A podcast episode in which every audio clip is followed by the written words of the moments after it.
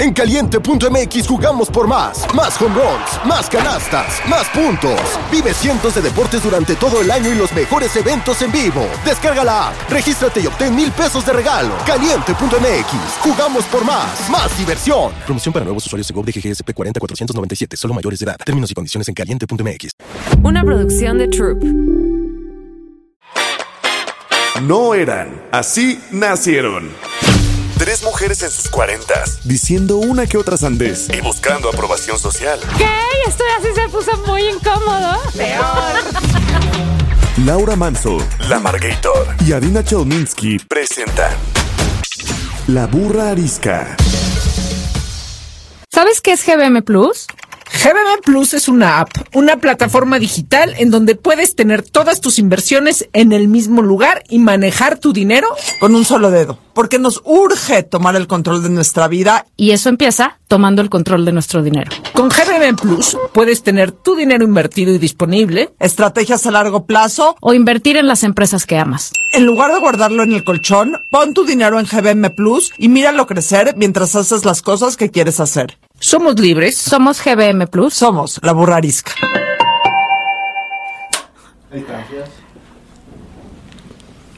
Bienvenidas, bienvenidos a un capítulo más, a un capítulo financiero más de la burra arisca. Yo soy Adina Chelminsky.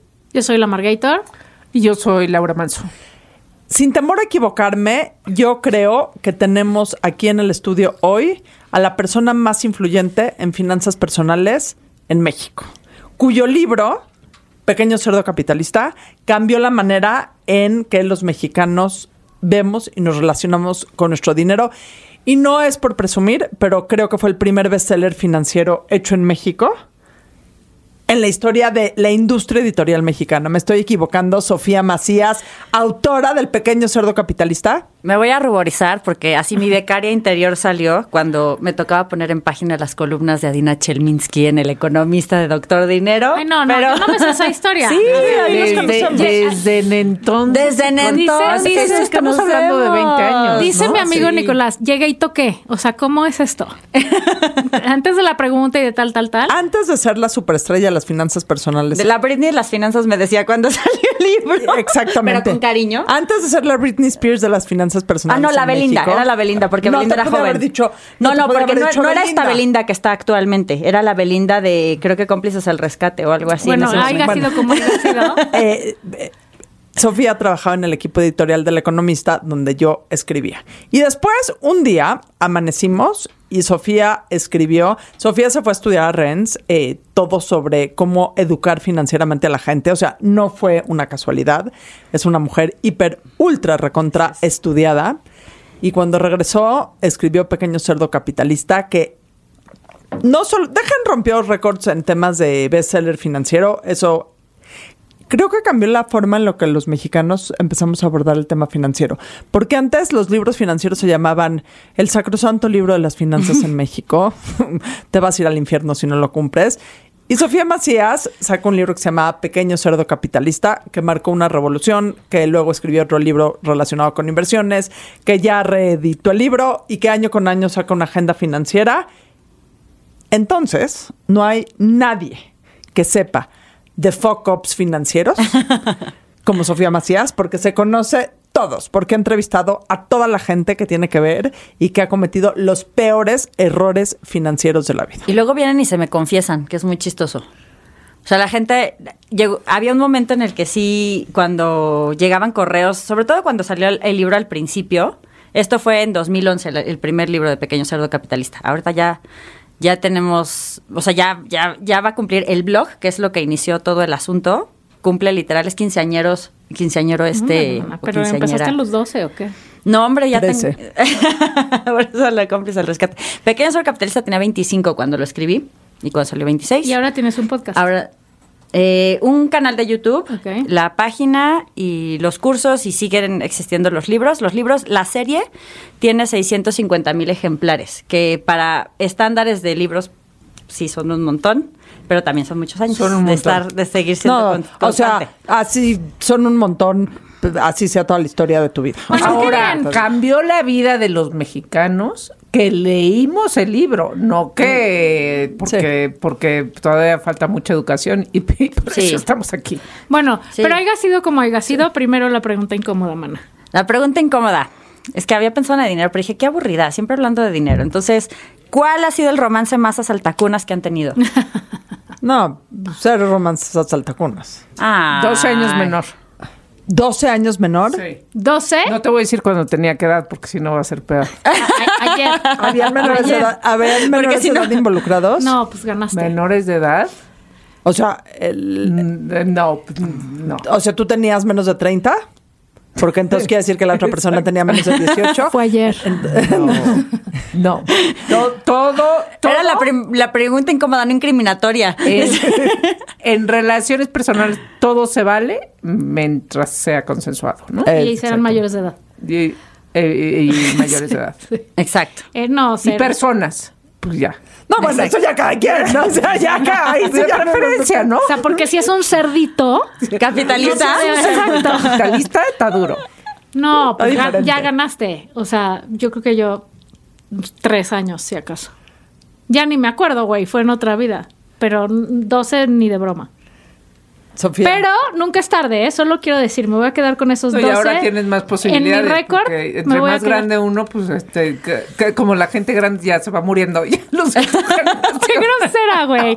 Gracias. O sea, quedan los jóvenes. nada más para decirte, si te animas por 9.30, le vas a llevar como 20 años y le partes la cara a Laura por Exacto, mucho. me voy a quedar con ese 12, ese ranking en mi cabeza para ver si lo puedo superar. Es que yo, yo sí tengo una teoría al respecto de por qué la, bueno, las cougars sí están demográficamente justificadas. A ver.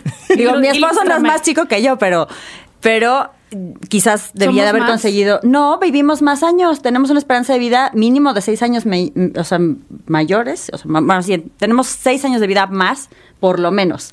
Entonces, pues, Demi Moore, eh, Madonna, etcétera, No, no, pues no. muy bien, Olvídate todo bien. mi Madonna, tú, a ver. Yo, seis años. Seis años. Seis años está- Seis. ya- ya es decir. Sí, ya, Ya es es decir. Hubo dos. El de, eh, porque siempre había tenido más grandes, pero el de, el de seis años sí fue una historia extraña, porque yo ya estaba dando clases y él se veía grande. Era tu alumno. No, no, no ¿Eras era mi alumno. Lo que pasa es que ese era como mi concepto. Yo ya estaba trabajando, tenía como 21 más o menos. Y nos conocimos en más una cosa de un evento cultural y tal, y además estos rollos del internet. No le eches la culpa a la cultura. Ya lo sé, la cultura y la incultura. Pero el caso es que, literal, yo cuando lo vi pensé que era más grande, pero él tenía pues, seis Ay, sí, años él menos que pensé yo. que era más Sí. grande, tiene y no, 16. Pero no, no, no. Al final fue un crush como mucho más este de carta y cosas así. De carta. Sí. Pues es que ya- yo estaba. to- o sea, esto fue hace mucho tiempo, ya tengo 38. Uy, estás Pero próximo, idea millonaria. Ajá. Próximo libro, Pequeña Cougar Capital. Pequeña mujer capitalista. A ver, Adaida, tú nadie nunca. Pero el otro Nunca. fue el novio francés. Ese, con ese, Ese sí me viví acuerdo. y cuatro. Y la- el remordimiento era que era más chico que mi hermano menor. Entonces sí me daba como... Cuando tienes un punto de referencia... haces- exacto. bueno, cuando sí. haces el comparativo es cuando dices, no, no puede ser. el punto no de referencia básico son tus hijos, ¿no? Sí, no. No puede ser más chico que tus hijos. Pero ahí depende en qué etapa de la Ahí vida. lo tenías, sí. No, no, Cuando bueno, haces que el mío sería, Era una buena sería de referencia. meses. Cuando haces Sí. la resta, no, pues yo iba en sexto de primaria y tú no habías nacido. No, pues yo iba en prepa y tú estabas en primero de primaria y dices, Muy deprimente. My God. No hay que hacer eso, sí. No, no hay que hacer eso. No conviene. Never. 11 años me equivoqué, no eran Ay, dos. no, no, no te Pero no hizo la resta. No te Sí, justifiques. Laura, ¿sabes qué? Tendríamos que hacer un programa en donde los, los secretos de Laurita, porque siento Sí. que tiene varios. Sí, que no sabemos. Porque Siento que cada vez Si menos en el creen podcast. Que no cuento, No, que no cuento entre mis cosas de amigas pronto. porque voy a contar al público pobre. De repente unas- eso. dormir. O sea, unas fuertes revelaciones que dices, ¿what? No sabía eso. Fama y fortuna nos trae- traerá a la burrarisca la vida oculta. vida oculta. Los renglones torcidos de Laura Mann. Exacto. Bueno, otro día va a tener Hablando que de renglones torcidos, y no como punto de chisme, sino como... Algo que nos pasa acá es que muchas veces la gente se espejea con lo que decimos y el espejearte es un punto de, de acción. Eh, y queremos platicar contigo que tienes toda la experiencia del mundo y que nos estabas platicando antes de empezar el programa cómo la gente se confesaba contigo cuando, cuando salió Pequeño Me mandaban estados de cuenta mi correo electrónico. Yo les decía, no hagan eso, por favor. Fuck up, fuck financiero número uno.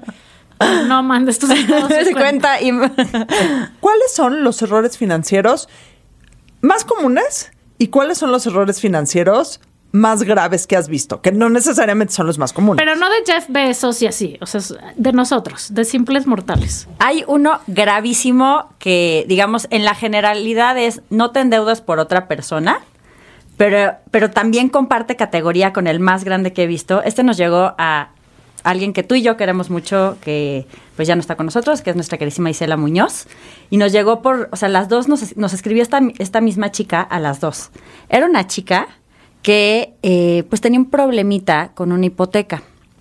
Resulta que había pedido un crédito eh, para un fulano, o sea, para que él sacara su casa, pero a nombre de ella. ¿Y era su novio o...? Pues nunca nos quiso decir, pero lo asumimos totalmente, porque ¿quién va a hacer algo así? Cuatro millones de pesos en ese momento para crédito hipotecario y el cuate la dejó, o sea, dejó de pagar la hipoteca y pues como ella era la responsable, lo que quería ver era cómo le explicaba al banco que en realidad el crédito no era suyo, sino del otro cuate. Es Y- como el documental de este güey que no sé cómo se llama. El que del tenía- Tinder Swindler. Exacto. El del el por estafador de. Tinder, sí. Y, y eso. Ay, ¿me firmas, porfa? Porfa, ¿me firmas esto? Es que este mes mi tarjeta, quién sabe qué se Soy muy millonario, pero este mes mi tarjeta y el guarda. ¿Y qué pasó? Pues al final ella tuvo que hacer una negociación con el banco y ahora sí que pagar lo que pudo y comerse una quita gigante y arruinar su historial de crédito por muchísimo tiempo por esta situación extrañísima que a mí si me preguntas yo incluso pensaba que quizás ella era la casa chica o alguna cosa así extraña porque no es normal que tú le, o sea, tú aceptes ese tipo de, de cargas financieras de otra persona, ¿no? Había que ver al güey. La verdad. ¿Quién sabe, güey? A lo mejor valía la pena, ¿no? Bueno, sí, tienes razón, yo no tenía toda la perdida de información. amor, claramente. Yo creo que estaba perdida de amor. Y digamos que ese mismo error lo he visto, el de prestar tu crédito eh, por amor. Digo, puede ser por nada más por sope, pero puede ser por amor. En, para otras, muchas mujeres también lo han hecho para, es que mi pareja va, y digo mujeres porque son las que más, pero también, obviamente hay hombres, pero siento que nosotros quedamos más en eso.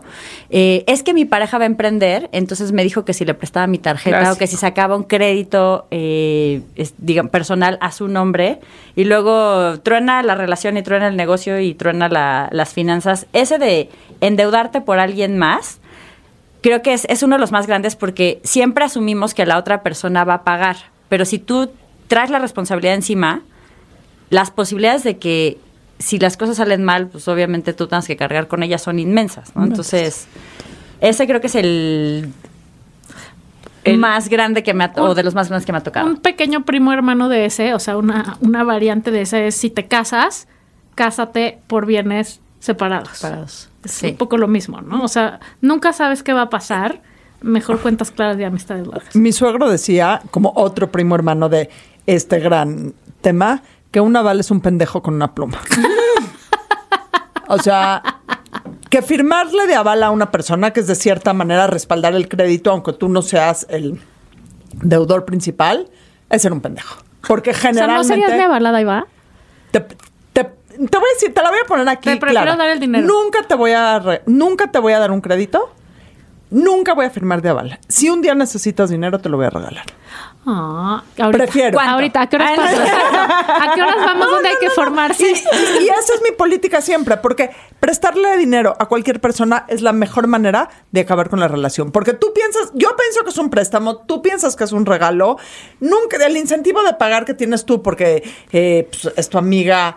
Eh, es cero y el incentivo que yo pienso que tienes tú para pagarme es enorme porque eres mi amiga. ¿Cómo me vas a dejar colgada? Todo mal. ¿Eso lo aprendiste con una persona o No, lo porque trae en la sangre. sabías de- No, lo desde, que, en el desde que naciste con el pelo rosa? Eh, Desde que nací con el pelo rosa. Y su eh, camisa dice Jewish. Y, y dice mi De ahí, camisa sobre Jewish. todo. O sea, sí fue un tema muy, muy, muy, Muy claro. Muy claro que si querías ayudar a alguien, nunca le prestaras dinero. Si podías, eh, le regalabas. Si podías, lo orientabas con X, Y, Z o con apoyo. de- lo recibías. Le en casa. sus finanzas a Le Dina. arreglabas sus finanzas. Pero prestarle dinero a alguien. di- directamente o vía un crédito, es una tragedia esperando suceder. Bueno, o, o sea, Y yo voy a confesar que yo también lo hice alguna vez. ¿Qué? Prestar o Alguien, pedir. sí, no, prestar. Alguien de, sí, pero... y- ¿Al menor de seis o al menor de cuatro? No, a ninguno, a ninguno de esos. No, no, no era por amor. Era, era como una cosa más rara. Alguien. Peor. Mejor Bueno. vamos a hablar de eso. No, no, era laboral el asunto. Eh, resulta que alguien con quien yo tenía relación en un museo, o sea, como que era alguien de relaciones públicas de, de un museo, con quien había trabajado toda la vida, de repente un día me dijo, oye, Sofía, oye, me da muchísima pena, pero tengo un broncón porque mi hermana tuvo no sé qué circunstancia adversa, telenovelas, Carroza de Guadalupe, todo el terror junto. ¿Te lo devolvió? No, obviamente. Pero te sa- hablando de Focus. tú- se me hace que tú siempre spoileas las películas. o sea, la Margarita siempre. spoilea. ese es el que, que ese es el asesino. muchas. Ese es el deja, deja que cuente. Con el martillo en la sala. ok. Pues, o sea, en resumen fue, va ahí su sope este, servidora y dice, no, pues si este chavo trabajamos, es una cosa como de mucha relación, qué oso si no me paga, porque pues su jefe o todo eso, pues le va a dar vergüenza verme porque yo cada rato voy a, a ese museo y que no me pague y se ve la situación bien grave, Tú ya inconsciente. yo ya inconsciente, ajá.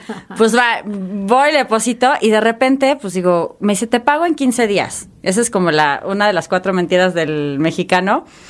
Y pues no llegaba a los 15 días, dije, bueno, le voy a dar 20, pues o sea, tampoco hay que comer ansias, ¿no? O sea, ya que le paguen, pues me paga, tal. Y le dije, hola Rafa, ¿cómo estás? Ay, ya, ya lo quemé. hola, ¿cómo estás? Bla, bla, bla. Y este, y de repente, ay, no, perdón, es que he tenido mil problemas, eh, pero te voy a pagar entre 15. Ah, ok. Y dije, bueno, pues me voy a esperar 15. No llegó, no llegó, no llegó. De repente cambió el celular. El no típico. contestaba los correos. No sé qué. Y dije, bueno, su correo institucional no lo puede cambiar, ¿no? O sea, ya estamos a ese grado. No- me bloqueé de redes sociales. O sea, a ese grado. Hasta que ya después, o sea, sí lo, lo fue, o sea, la verdad fue inútil. Lo busqué vía su jefe. Le dije, oye, ando buscando a Esta este persona. cuate. Este, le puedes decir que me eche un, un gritito cuando pueda. Se disculpó de por qué no había podido, este, de por qué no había respondido. Pero del dinero nada. Y cinco años después, ahora me sigue saludando súper campante, pero del pago absolutamente nada. Yo ya dije, bueno, pues ni modo. Para que aprenda la, la que andaba dando consejos de sus propios consejos. Yo sí pago, ¿eh? Nada más quiero decir a Daiva. No, El día que vayas Todo sí el te voy a mundo dice que sí paga. No, ¿Tú crees sí que va a llegar alguien a decirte, no, yo no pago? Yo sí pago. O cuando lo pides- a alguien así. Cuando lo pides, cuando dinero, lo- préstame, pero no te va a No pagar. a No, pagar. yo sí pago. Cuando pides O sea, dinero, nunca he pedido así, probablemente dices, sí, claro que te lo voy a pagar. Claro que te lo O sea, Por mi nadie madre. está pensando, No, hay gente, pensando. hay estafadores, güey, que ya Bueno, se saben, ya tienen su método. Pero, el- bueno, X. pero a los que Asumo no son que el estafadores, método me cayó a mí en esta circunstancia, sí, por ejemplo. sí. hay, probablemente esta persona, si te conocía y sobre todo, ¿no? O sea, tenía su mail institucional y le podías poner en vergüenza. Lo más probable es que juraba que te iba a pagar. Eh, no, o- No, no, porque- tiene vergüenza y ya, le vale más. O a lo mejor justo pensó al revés, o sea, como trabajamos, ¿cómo me va a evidenciar, no? ¿Qué es lo que decía Dina? Pero no le o sea, cobraste nunca. O sea, le, le insistí, pero digo, ya después de un tiempo dije, mira, Ya, sí, exacto. tampoco era, mm, o sea, dije, no era tampoco de vida o muerte, pero claramente pues con esta persona ya... ¿Sabes qué, Rafa? Todo mal. Ajá, exacto. No le presten a Tache. nadie llamado Rafa. Nadie llamado Bueno, Rafa que trabaja en ningún foco. museo. Siguiente foco. Siguiente fuck up, creo que uno de los temas que, esto no sé si es un foco grande o más bien como un error muy, muy, muy, muy común, es no saber para qué carambas quieres tú el dinero. O sea, cuando tienes, cuando tú no tienes ni prioridades ni metas, la verdad es que pues el dinero no tiene un fin, no cumple una función, entonces va y viene, eh, se te va siempre, siempre te falta porque siempre hay más cosas que puedes comprar. Entonces eso creo que le pasa a muchísimas personas, el, el- el hecho de, de no tener claridad primero con su vida, con quiénes son, con qué valoran, con cuáles son sus verdaderas prioridades y eso también cómo se traduce en temas de dinero, ¿no? Entonces ahí no es que sea, o sea, esto puede convertirse en un foco grande o un foco chiquito, porque entonces puedes estar usando, cuando no tienes esta claridad, el dinero lo puedes estar usando para cosas muy corrientes que no te llevan a nada, que a la larga sí te puedan afectar. O también puede ser que, pues bueno, son gastitos que suenan como insulsos, ¿no? O sea, lo que quieres decir es qué importante decir, una parte es para invertir, una parte es porque me quiero ir a este viaje este año, una parte es para mis chicles. O sea, saber bien en qué vas a gastar tu dinero y en qué vas a guardar tu dinero. No Sí. tenerlo ahí de, ay, pues ya cayó el dinero y como sea, como la ves la das, pues. Exacto, eso por un lado y por otro lado también decir, oye, yo tengo o no tengo planes a futuros, Po- porque eso, esa, es- esa parte nos cuesta mucho trabajo, vivimos mucho en, el, en lo bailado, nadie me lo quita. Sí, pero cuando tengas barbas y no puedas caminar Exacto. y no puedas bailar, ¿quién te va a cargar? Porque no tengas dinero para bailar, para zapatos para bailar. Exacto. Pero como lo planteaste también, Sofía, lo, lo escuché en el sentido de eh, quiero ganar más, ¿no? Pues todos queremos ganar más, ¿quién no? Claro. O sea, siempre este, quieres tener más ingresos. O creer que esa va a ser la solución. Pero, ajá, ya, ya implica una presión sobre ti misma, ¿no? De necesito ganar más. O sea, ahorita, por ejemplo, eh, o sea, en los, o sea, que ha estado trágica la inflación, o sea, que nada más ves aumentar, aumentar, aumentar los precios cañón, como que empiezas, quiero ganar más. No, no quiero, necesito ganar más, porque, porque mi nivel de vida, pues, se, se, se está yendo este, para abajo, ¿no? Pues si la sí, que inflación lo que sigue así- ganaba, pues me alcanza para Exacto, menos. me, me está alcanzando para menos, necesito ganar más. Bueno, tal vez ahí tienes una claridad de, pues, por lo menos para sostener el nivel de vida que llevaba. Pero si necesito ganar más, nada más por el hecho de ganar más, o sea, tienes una presión sobre ti y sobre el dinero. Sin, sin la claridad de es porque bueno, voy a comprar una casa. Ah, bueno, pues entonces ahí está tu objetivo. Es no necesariamente Sí. a tus 80 años que vas a hacer, sino tu siguiente paso financiero, ¿no? Sí, o es porque no tengo fondo de emergencias y cada vez que escucho la palabra crisis, que es cada dos años, ¿no? O cada año y medio. No, ya es da- permanente. Sí.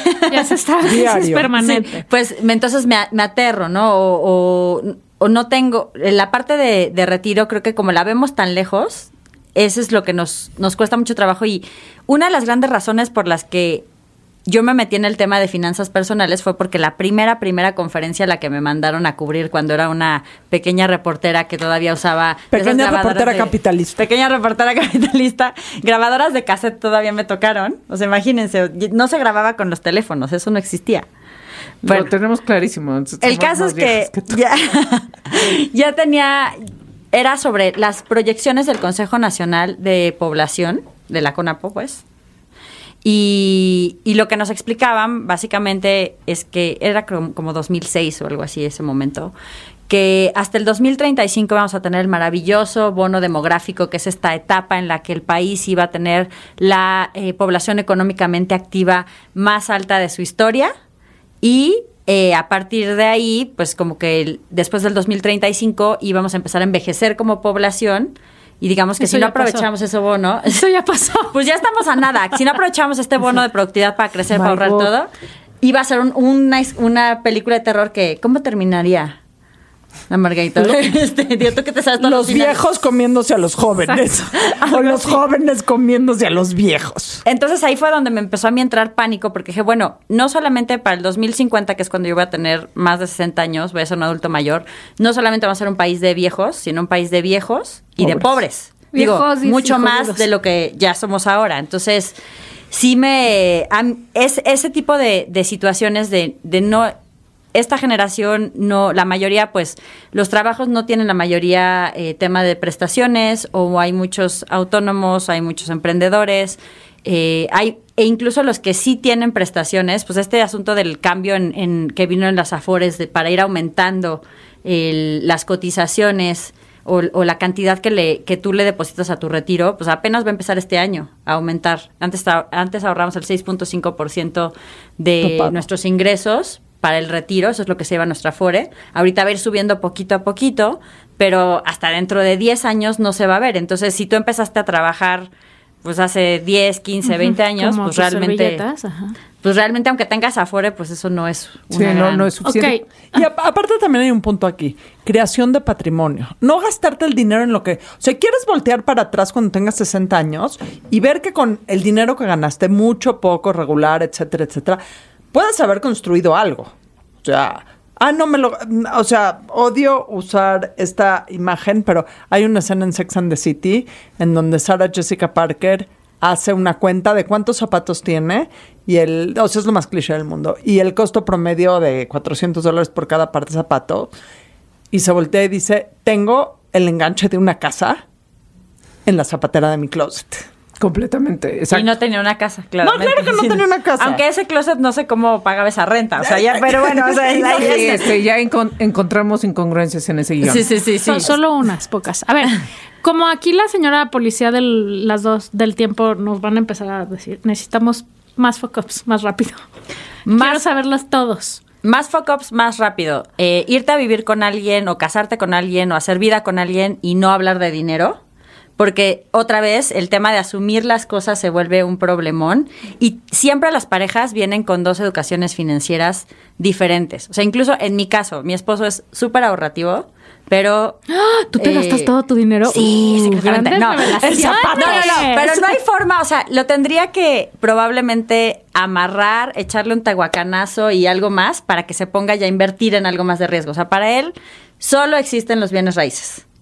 No, nada más, ¿no? O sea, no hay ningún otro tipo de inversión que, que le interese. Y él está leve, o sea, ese es un caso como de, ay, mi, mi, mi, mi gran problema es que mi esposo ahorra, pero no le gusta tanto el tema No, de inversiones, ¿no? está- él está del otro lado, de- del lado bueno. Pero tengo por ahí, ahí un, un foco cercano que... ¿Qué ibas a decir? Un amante. Un amante. Ese se gasta todo. 12 años, amor. Le presto dinero y se Le lo compré gasta. su departamento. Y se llama Rafa. No, no. No. Y además la del crédito hipotecario era yo. Ah, no. No, que, bueno, un caso de. Pues aquí eran justo una chava que impidió más o menos el, el foco financiero porque ella es bastante ah, ahorrativa, organizada y demás, pero él viene de una familia que absolutamente todo, todo, todo se gastan. O sea, al punto en el que hay una historia ahí medio rara de que tuvieron que pedir dinero para el funeral de, de alguien de la familia, pero luego les pagaron un seguro de gasto. Y, De, y se de- fueron de viaje. Sí. Oye, deja de spoilear todas Hay mis que- historias, ¿viste, maldita viste? Hay que- Hay que celebrar la vida. Exacto. Pero no le pagaron a la persona que les prestó Sí, no. para lo del vez. funeral.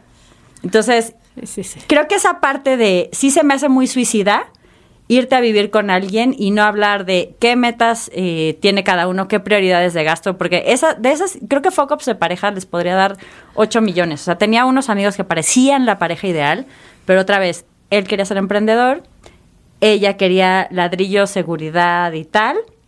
Se, fue- se fueron a vivir juntos y a los seis meses tronaron. Adina dice que los divorcios en su mayoría se dan por dinero. Siempre. Por, te- no, pero aquí te quiero hacer una pregunta muy importante porque tenemos un público que a lo mejor no está recién casado. ¿Puedes empezar a hablar de dinero después de 5, 10, 15, 20 años de casada? O si ya no lo hiciste al principio de la relación. ¿Ya valió? You fucked up para siempre. Perdón. Es que yo creo que deberías de, de hablar de dinero cada vez que algo cambia en su vida juntos. O sea, Juan se enoja conmigo, mi esposo, porque yo cada vez que hay un cambio en nuestra vida, lo siento, le digo, vamos a volver a hacer presupuesto. Me dice, ¿para qué? ¿Por qué tú y yo vamos a ir pagando? Que no, que para eso me dedico a finanzas personales, ¿no? Entonces nosotros, cuando, cuando nos fuimos a vivir juntos, en pecado, de novios, pues En este, en Amaciato, ajá, o sea, empezamos a hablar de cómo distribuir esos gastos. Luego compramos nuestra primera casa y pues los gastos cambiaron y yo le dije, oye, vamos a volver a hablar de los gastos porque ya no tienen nada que ver. O sea, tú antes pagabas la renta, yo pagaba esto, esto, esto, esto y esto y, y ahora pues ya no hay renta y tal cosa. Y después vino el, el terremoto, nos tuvimos que salir de nuestra casa, que de hecho Adina nos quería dar este asilo en, en el cuarto de su hijo que andaba de intercambio o algo así. Eh, Hubieran estado muy bienvenidos. Uy, y hubiéramos comido muy bien, pero Hubieran, subido de peso, Hubiéramos seguramente. subido de. No, Sí. más, ¿sabes qué? Nunca se hubieran ido. Así como el que no paga, te quedaría ahí de paracaidista, Sofía. Sí. Así, otro foco financiero puede ser ofrecer tu casa en... que se queden para siempre. Y que se queden para siempre. Y después regresamos y fue otro cambio. Llegó el mini pig, nuestro bebé, y es otro cambio, entonces hemos hablado. Entonces yo creo que igual y va a ser más difícil porque nunca lo has hablado y es como, si siempre hemos vivido así, ¿por qué vamos a hablar? Pero pues siempre puedes decir, oye, ya estamos a X tiempo del retiro o va- queremos hacer una compra patrimonial o ya nos urge hacer testamento. Ese es otro gran, cosa, foco. gran cosa, volver a sentarte, no solamente hablas una vez de dinero, sino te vuelves a sentar cada vez que, pasa algo, que cambia, cambia algo ¿no? importante o Sí. que tiene una meta importante. Sí. Sí. Y ya, último foco, porque no sé si nos corretea No, el no, tiempo. no, tú No. síguele. Pero yo te, yo no te tener voy, testamento. Te voy a agarrar con Temas un legales. paraguas así en el Ta, ta, momento ta, que ta, sí, te saco. Pues temas legales que pueden, pueden, hay dos variantes que yo he visto complicadas, testamento y eh, escrituración. O sea, en México todavía hay muchas, ahora ya es más difícil que compres una casa y no la escritures porque con los temas de los notarios, o sea, ya lo del contrato de compraventa ya no se puede, pero para casas que se hicieron o se compraron de 20 años para atrás, hay muchas probabilidades de que o no esté escriturado y, y que a la hora que escritures como el, el dueño original se la pasó a no sé quién, pero luego se la pasó a no sé, eh, se le heredó a no sé quién, pero para ahorrarse el tema de la sucesión no hicieron nada, después acabas pagando un lanal en ese tema. ¿no? Entre paréntesis, ¿es mejor heredar en vida? Depende. En la parte de la donación. El, el impuesto a la herencia. Todavía no hay impuestos a la herencia, ¿no? ¿No hay? De- es que, Algo, a ver, ¿no? el tema de las Es que herencias... sí, hay-. Quizá es todo un tema. Si tú, no, si tú, los impuestos de herencia es, eh, si es de, como que en línea recta, o sea, si es de ti para tus padres, o tus padres para ti, o tus abuelos para ti, todo bien. Si un tío te hereda, ahí ya hay, Ah, ok, ya hay impuestos y hay más rollos, o un hermano, lo que sea. Pero si es como en línea recta, ahí no. Lo único es que si son bienes inmuebles, siempre vas a tener que pagar algo, eh, pues, o sea, de la, del tema de la sucesión o de la adjudicación. ah, Depende también del inmueble, del valor. Y, Y, y lo que es importante también es que todas las herencias, aunque sean en líneas rectas, se hagan con un trámite notarial, porque si no, va a llegar un día el SAT y te va a decir, oye, ¿de dónde tienes estos Ah. 15 pesos más extras? Eh, Sí. Y métete ahí a ¿O explicar. dónde tienes tantos este, casas? o- Sí, De las siete que tengo, por ejemplo. exacto. Sí. Sí. De esas de dónde Se- salieron. Te las heredaron en vida, Ajá. pero Seis pues. son inexplicables. La donación. Siete. Siete de siete. Desde los romances, de la vida secreta. De hecho, parte del, o sea, la donación, tam- si es en línea recta, tampoco tiene impuestos. Solo si es más de, creo que 600 mil pesos o algo así, la tienes que entregar al SAT. Sí. Pero si no, pues realmente no. Pero hay muchas historias de terror de nos quitaron la casa en la que habíamos vivido toda la vida porque no estaba eh, bien escriturada o porque no estaba el testamento. Eugenia Callejas, que si por algo escucha este podcast le mando un gran beso, ella es la fundadora de Alerta Plateada, que es una organización que ayuda a encontrar adultos mayores que se pierden, pero que es buenaza para, es abogada y es buenaza para todos estos temas. Decía que la razón por la que todos deberíamos hacer testamentos es porque todo el mundo somos susceptibles de heredar. O sea, quizás tú en este momento dices, ¿me puedes heredar? Con mucho, estás en mi testamento. Gracias. Todos mis bienes se di- dividen en cuatro partes iguales. O sea, yo todo lo que... No, a ti no te conviene que yo te herede. Te, te Voy a heredaría mis pagando- deudas. Voy a acabar pagando impuestos. Te puedo heredar bueno, mis si te deudas. heredan las dos, a lo mejor quedas tablas. Exacto. No, sabes que no, gracias. Creo que nada iba.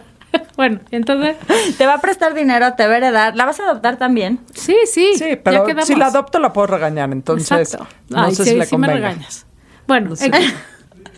Que bueno, puede pasar este tema de que a lo mejor tú no tienes hoy un peso con 50 centavos partido por la mitad, pero si la tía que no tuvo herederos eh, muere y tú eres único familiar y entonces tú lo heredas y tú trágicamente también mueres en un este accidente automovilístico, pues ahora sí que le dejas muchas broncas a tus potenciales herederos de algo que es un bien pasado, ¿no? Entonces ahí sí para que las familias no se peleen, para que los bienes no acaben años, la típica casa que se cae de vieja porque nunca la pudiste legalizar o no pudiste escriturarla, etcétera, etcétera, ese creo que es un foco que no deberíamos de, de dejar pasar, septiembre, mes del testamento. Oye, hablando de FOCOPS, los mexicanos tenemos una relación malsana con el crédito. Muy malsana. Eh, o comprar sea, a meses sin intereses. desde es el la peor. tarjeta de crédito, los créditos de consumo que te el ofrecen, empeño, el ahora los, los créditos de, la, de aplicación de, de, de movilidad, De- por no decir que este... no- Por no decir fraudes y ¿cuál es el foco financiero más grande de los mexicanos y mexicanas en relación al crédito? Yo, obviamente, pensar que es una extensión de tus ingresos, o sea, y, y pensar, e- es, es que es bien chistoso la parte del crédito, y creo que también de ahí viene la raíz de por qué no debes de prestarle dinero a la gente, porque creen que el crédito, nunca tenemos esta idea de que el, el crédito es algo que ya comprometiste parte de, tu- de tus ingresos y tu lana a eso, pase lo que pase. Entonces, lo que pensamos es, me están dando más dinero. O sea, me acuerdo justamente de... otra persona que también eh, quería sacar un crédito de aplicación. Me dice, es que voy a sacar este crédito porque me tengo que mudar y entonces con este dinero ya me puedo mudar y ya me puedo ir al otro departamento y así van a bajar mis gastos. Le digo, pero es que con lo que vas a pagar de crédito estás pagando lo mismo que si no te mudas, ¿no? O sea, al final no...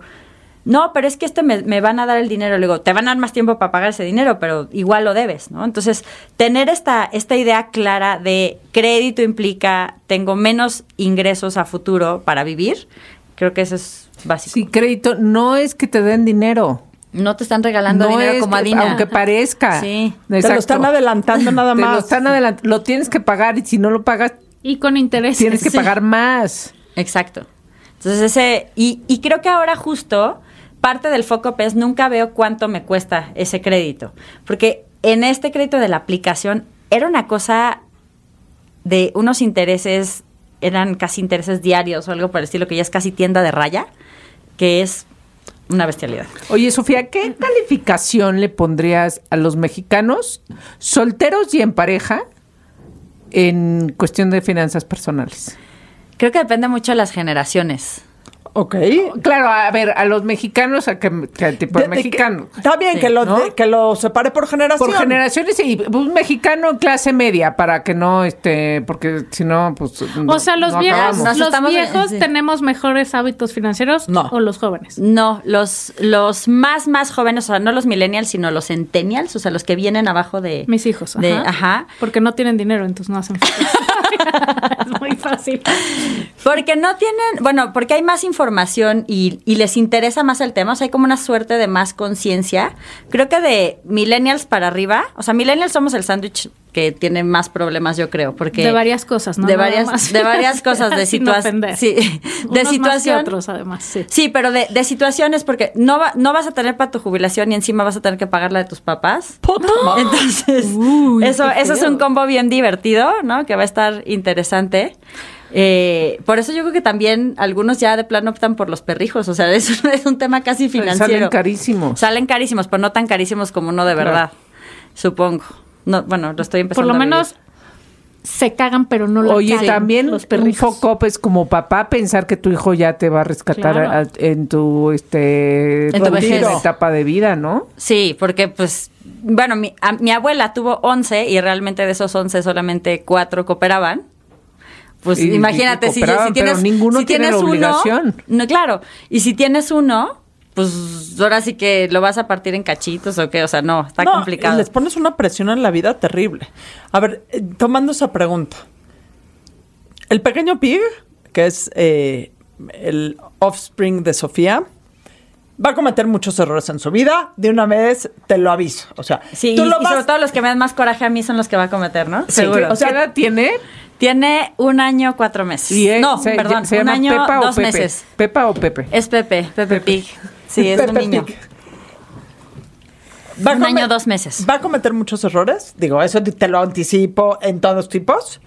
Y va a cometer errores financieros, ¿ok? Es un hecho. Y más para fregarte a ti la vida. Sí, sí, sí.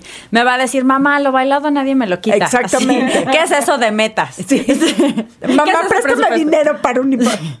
¿Qué sería la, un, el único foco up que le ruegas a Dios o a quien le quieras rogar que tu hijo o hija no cometa en su vida? O sea, ¿De dinero o de...? de dinero, Ay, evidentemente. ¿Yo, yo puedo contestar? Contesta. Sí, sí, contesta No, tú para que yo lo piense. No. contesta tú. No, tú, no, tú. De dinero. Depender de alguien más económicamente. Ah, sí.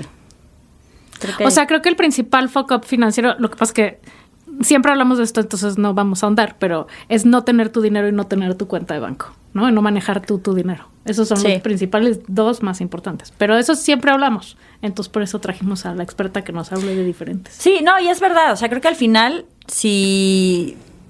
Lo que pasa es que también ahí hay una carga en que mm, a lo mejor ahí estamos en, en el, en el patriarcado y tal y bla, pero se, se- quizás piensas menos en, en esos temas en los hombres, ¿no? Absolutamente. Las mujeres Exacto. todavía tenemos esta parte en la que justo estábamos hablando. Adina publicó el mismo día que salió lo de Shakira, la canción de Taylor Swift. La de Miley Cyrus. Ah, Miley Cyrus. Perdónenme. Foco musical. Sí, Aquí, aquí pongan, por favor, la canción de Miley Cyrus para que Sí. Ana cante. Bueno, Sí. Y entonces, Y justo decía, o sea, es una, es una canción sobre independencia financiera, ¿no? O sea, sobre yo me voy a, yo tengo, yo me voy a comprar mis propias flores, voy a agarrar mi propia mano, bla, bla, bla, bla, bla, bla, bla. Entonces creo yo me que puedo hacer cargo de mí. Sí. Por un lado, es, esa sería la parte de no depender de alguien más, pero creo que también la otra es, dentro de esta independencia financiera, no esperar a que todo lo externo te salga perfecto para hacer cosas. O sea, como que yo esperaría que no fuera una persona quejosa de por qué la crisis, porque me Ah, pasó no, esto. bueno, sí. Porque eso mentalmente también es un foco, porque ya no puedes avanzar financieramente cuando siempre está fuera el problema Sí. de tus finanzas. Cuando es que, yo le digo Eres la, los es que. eres la víctima de las Es que circunstancias. la crisis, es que no se pudo, es que qué miedo, eh, los esques, o sea, la gente, sí. Sí. no, ese qué miedo tener hijos que vivan a través de los esques, Sí. financieramente o no. No, ser víctima de las circunstancias creo que es un tema eh, terrible. Y aparte hay un tema que mucha gente piensa que la ambición es un fuck up, que educar Ah, no. hijos ambiciosos es un fuck up. Pero yo creo que es un valor a currículum. Sí. O sea, en el buen sentido de la palabra, no quieres a... pero Si no quieres al, al de WeWork, por ejemplo. no, no, no, Pero- no, no. Pero educar hijos con ambición y autoeducarnos a nosotras y a los hombres, o sea, como adultos con ambición, creo que está muy mal visto como un foco y yo creo que es un gran valor a currículum. No, o- está muy bien Y que otro sean foco es educar gente en la mente. O sea, aquí hemos hablado mucho del el, el rol que juega la mente con el dinero, ¿no? Entonces, educar gente o ser gente que está siempre pensando que el dinero no alcanza, que, que no va a haber más, que no En o la sea, en la, escasez, la escasez Sí. es un gran fuck up, porque sí es cierto, y no voy a hablar de esoterismos, pero sí es cierto que como, como piensas y como ves la, la vida es como te regresa a la vida. Y, Ah, y no porque. pura. Exacto. Y no porque universo sorpréndeme, o sí, no lo sé. A mí todavía no descubro. Te alineamos el chakra financiero. No, pero lo que quiero decir es que es la actitud que vas a tener frente al dinero. Entonces, si siempre piensas que no te alcanza y compras todo de marca libre porque no te alcanza, es un ejemplo muy idiota y muy burdo y muy, a lo mejor, este, mamón. Pero es muy claro. Pues nunca te va a alcanzar. Quieres, tienes que querer que te alcance la mantequilla otra porque te encanta la mantequilla. ¿Sabes? Que cuesta está 60 en vez de ambición. 30. Sí, pues creo que- a eso me refiero, se refiere a Dina con ambición. Nuestra cabeza funciona mucho con el tema de las preguntas. O sea, el cerebro es incapaz de apagarse cuando le haces una pregunta. De hecho, cuando te despiertas a las 3 de la mañana, probablemente te estás preguntando algo y por eso no puedes dormir. madre. Puta madre. Pero, entonces, eso, el cómo. Tú duermes bien a gusto, ¿verdad? Sí, pero no me había dado cuenta que, que te preguntabas algo Bueno, cuando te despiertas. a veces, o, o que traes No algo de algún ratón, pendiente. sí, sí. Entonces, digamos, eso en positivo es cuando quieres lograr eh, financieramente algo que hoy no tienes, es cómo le hago para, ¿no? O Sí. cómo, cómo consigo tal cosa. Entonces, más que un foco, para mí lo que me encantaría es que el mini pic siempre tenga en su cabeza el, el cómo. Claro. O sea, preguntarse cómo consigue lo que Y quiere. ¿no? también que hay épocas en donde sí tienes que comprar la mantequilla de marca libre para eventualmente llegar a la otra. O sea, Sí, las también finanzas saber tienen etapas. Cuándo, exacto, cuándo se puede y cuándo no se puede algo. ¿No? Y también cuando a lo mejor la mantequilla no, no está dentro de tus prioridades regresando a los focus anteriores. Entonces, eso puede estar en marca libre, pero hay otra cosa más importante Mejor de. compro la marca libre de aquí, pero me compro el queso de no sé qué. Exacto. Sí. Ahora, yo creo que hay un fuck up que es lo que Sofía nos ha ayudado como sociedad a solucionar. Y ahorita me vino a la cabeza ahorita que dijiste, te alineamos los chakras financieros. no, creo que un gran up de los mexicanos es que durante mucho tiempo creímos que habían soluciones mágicas a los pro- a los problemas financieros. Que o necesitaba alinearme la chakra financiera, no sé dónde esté metida, o necesito hacer un eh, ritual de prender velas a favor y quemar canela a favor de las finanzas, o hay alguien que tiene un secreto por 99 pesos y 99 centavos. Y creo que lo que más has traído a la mesa es que todo el mundo puede mejorar su vida financiera, pero no es arte de magia. Es un proceso, tal cual. Y, y pues bueno, vas, vas poco a poco y, y si- y si vas construyendo esta vida financiera, si empiezas con tener metas claras, si empiezas a detectar cuáles son tus prioridades de gasto y a cuáles le tienes que recortar, porque todo se puede poner al mismo tiempo, si te pones a investigar en qué invertir, que no sea obviamente un super fraude, pirámide y anexos. Si no te pasas Eh, la vida comprando sin intereses. Ah, sí, el, pues sí, el tema de meses sin intereses se puede volver. Ese, digo, ya no nos dio tiempo, pero es un foco por el, por el tema de que se vuelve, puede convertir en una renta, ¿no? El acumular O sea, hay sin que saber qué sí vale la pena. Claro. Y, y sobre todo cosas duraderas y, y no Exacto. todo y no todo el tiempo. Y, y que también de pronto estamos muy encasilladas en la forma en la que hacemos ingresos hoy. Y si no buscas nuevas maneras, nuevas eh, soluciones, fuentes. pues de pronto llega un punto en el que no, no se puede crecer. ¿no? Y para que no vayas a hacer un fuck up en el programa de la burra, antes de despedirnos tienes que decir quién tiene ondita. ¿Quién tiene ondita? Eh, lo estuve pensando, pero justo dije, bueno, voy a pensar igual y en alguien de música, pero como últimamente solo escucho el burrito sabanero y la vaca Lola y esas cosas. Al burrito sabanero tiene. Tiene mucha Baby. Shark tiene toda No, no hemos llegado ahí afortunadamente, pero hay unos que sí tienen ondita para música infantil, que son los canticuenticos, eso sí se los recomiendo. No, pero iba a ser un, tiene ondita, pero está bien ñoño, pero no me importa porque yo soy bien nerd. Cal Newport, es el autor de Deep Work y de un libro que me gusta más que ese, que se llama eh, So No, a Good, ver, a mí no You me Can't vas a dejar Ignored. con cara de what. Es, pues es un cuate que es, si- es como, estudió, es, es- tiene un postdoctorado en algo de computadoras, pero luego decidió que hacer hipótesis y investigar cosas y convertirlas en libro una gran cosa. Entonces, este de Tan bueno que no puedan ignorarte es un libro sobre por qué es una pésima idea esto de sigue tu pasión y encontrarse el trabajo de tus sueños, que eso... De acuerdo a Ah, sus conceptos, bueno. es una estupidez. ¿Y qué puedes hacer para conseguir el trabajo de tus sueños? ¿Cómo se llama otra eso? vez el libro? So good you can't be ignored. O tan bueno que no puedan ignorarte. Y Buenísimo. Y, viene de una frase de Steve Martin, del comediante, que así- practicaba y practicaba y practicaba hasta que se volvió tan bueno que no pudieron ignorarlo.